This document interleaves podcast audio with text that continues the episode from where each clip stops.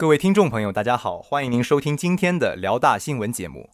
今天是二零一五年五月十四号，星期四，农历三月二十六。首先，请您收听内容提要：辽宁大学第二届读书节浸润书香讲坛成功举行，第二次中国梦论坛顺利召开。接下来，请您收听详细内容。大学之声消息：五月十二号下午一点半，我校图书馆主办的第二届读书节浸润书香讲坛在我校蒲河校区图书馆三楼会议室举行。本次讲坛邀请到我校文学院讲师、文学博士赵玉龙老师，带领我们回溯小说戏曲中的中国古代。本次讲坛大致分为四个部分，老师首先以故事展开，从微观和宏观两个方面阐释了故事的含义与目的，告诉同学们如何从故事中了解史实。然后讲述了小说和戏剧更善于刻画人物的特点。接着，老师亲自拿起戏曲腔调，为同学们亲自念白。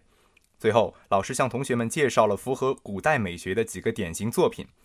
赵老师的语言生动有趣，让同学们对古代的文学戏曲充满兴趣。赵老师还说是受了自己老师的影响，决定观摩学习各种戏曲的唱法，使研究与教学更加全面、更加立体。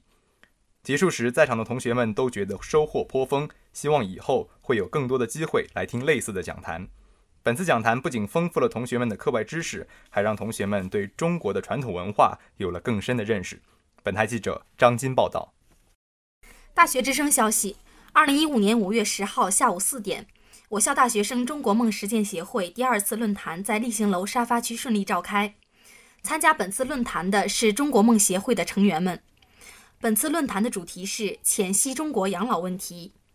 在会议的开始，主持人简要概括了这次论坛的主题，并请出讲者详细叙述了现如今养老问题的形势以及中国的做法，并提出了一些解决问题的新做法，如旅游养老等。随后，与会者各自提出了自己对于养老问题的看法。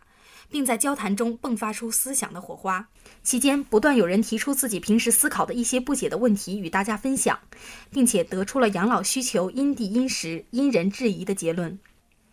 本次论坛锻炼了与会者的阐述能力，并在探讨中使同学们意识到养老问题的重要性，更让同学们对敬老爱老有了深刻的思虑，促进同学们在日后的生活中更加正确、真诚地关怀老人。本台记者刘硕报道。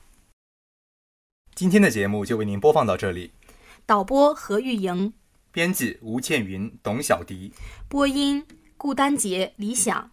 接下来，请您收听本台的其他节目。